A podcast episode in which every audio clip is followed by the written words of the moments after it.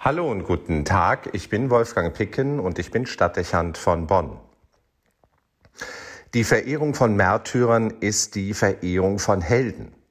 Sie haben ihr Leben für den Glauben geopfert.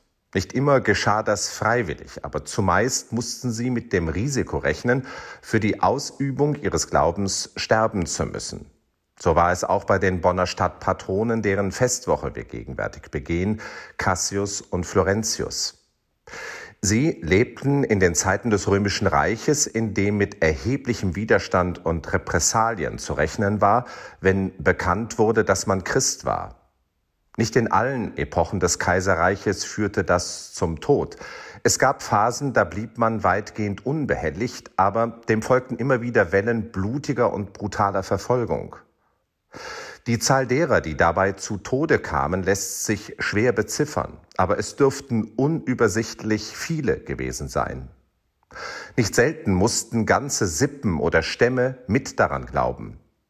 Wenn es um die Bekämpfung von vermeintlichen Staatsfeinden ging, war man im römischen Reich alles andere als zimperlich dass die verhältnismäßig kleine Gruppe an Christen so schnell und so sehr in den Fokus der Mächtigen geriet, zeigt, wie sehr man ihre innere Unabhängigkeit und Botschaft fürchtete. Allein der Aufruf Jesu, eine neue Königsherrschaft zu errichten, dürfte erhebliche Nervosität ausgelöst haben, weil es in den Ohren vieler nach Aufruhr und Staatsverrat klingen musste. Jesus wurde für die so Glaubenden zum Herrscher über ihr Leben und der Kaiser fiel auf eine unbedeutende Position zurück. Das war für einen Herrscher, der sich selbst als Gottheit verstand, eine kaum zu ertragende Provokation. Auch die Forderungen, die in der Bergpredigt zum Ausdruck kamen, ließen sich nicht wirklich mit dem Herrschaftsverständnis des Kaiserreiches vereinen. Das roch nach Revolution. Kein Wunder also, dass verschiedene Kaiser, je nachdem wie stabil die politische Stimmung im Land war und welche Probleme es gab, von denen man ablenken wollte, das zum Anlass nahmen, die Christen zum Systemfeind zu erklären und sie zu verfolgen. In Rom gibt es eine Kirche, die in ihren Fresken auf vielfältige Weise darstellt, wie die verfolgten Christen ihr Leben verloren haben. Es ist San Stefano Rotondo unweit vom Kolosseum. Man muss sich gut überlegen, ob man sehen will, was dort dargestellt ist, denn die Malereien sind brutal konkret. Es ist erschreckend, was sich menschliche Fantasie und staatlicher Machtapparat haben einfallen lassen, um Menschen zu quälen und auf schmerzlichste Weise umzubringen. Aber wir wissen aus den Erfahrungen der jüngeren Geschichte unseres Landes und aus Schilderungen, die wir auch heute noch aus Unterdrückungsregimen und Kriegsregionen erhalten, dass dies keine Beobachtung ist, die sich allein auf die Antike bezieht. Der Mensch kann in einer Weise entarten, dass es fassungslos macht. Unbeschreiblich, was Menschen dann an Körper und Seele leiden müssen.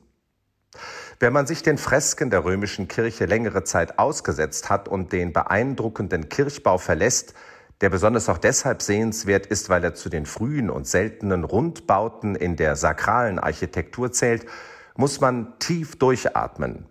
Ich erinnere mich gut an meinen ersten Besuch in San Stefano. Anschließend dachte ich mir, bloß kein Märtyrer werden.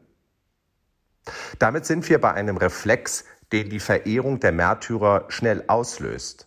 Auf die Verehrung und Bewunderung folgt eine innere Abwehrhaltung. Man fühlt sich überfordert in gewisser Hinsicht auch abgestoßen.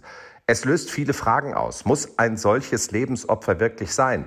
Und muss man wirklich so weit gehen, wenn man die Treue zu seinem Glauben wahren möchte? Auch dann, wenn man Aufgaben und Verpflichtungen, Partner und Familie hat. Möchte man mit diesem Risiko leben? Schnell fühlt man sich schlecht, weil einem dieses Ideal der Heldenhaftigkeit unerreichbar erscheint. Nein, also so will man nicht enden, denkt man sich dann.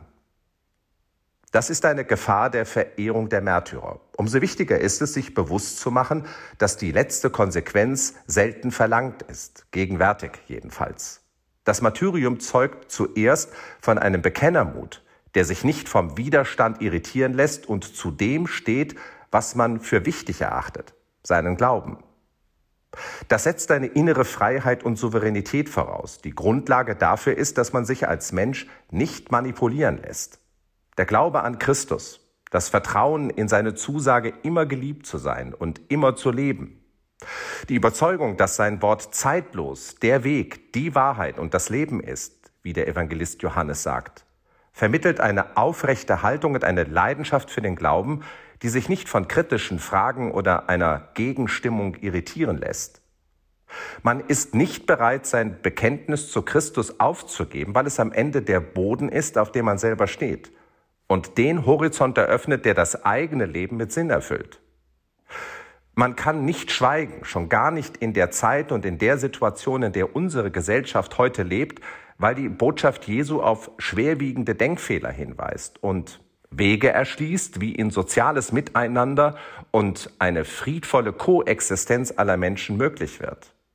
Bekenntnismut bedeutet, man lässt sich nicht beeindrucken und zum Schweigen bringen, weder durch eine zunehmend säkulare Welt noch durch eine innerkirchliche Situation, die wenig motiviert.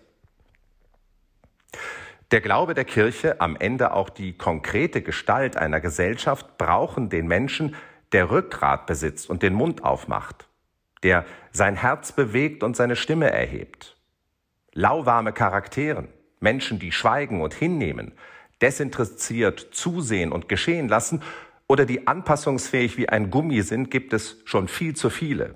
Sie lähmen eine Gesellschaft, auch die Kirche, und gestatten subversiven Kräften, sich des Alltags zu bemächtigen und die Welt zu ihrem Vorteil zu manipulieren.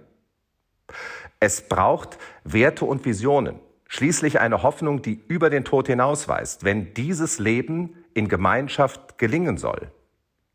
Also sind die Märtyrer Appell und Ermutigung, sich gestaltend einzubringen, sei es gelegen oder ungelegen, auch ohne sich dabei direkt die Frage stellen zu müssen, ob man dafür auch sein Leben hingeben möchte.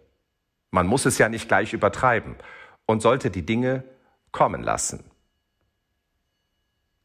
Wolfgang Picken für den Podcast Spitzen aus Kirche und Politik.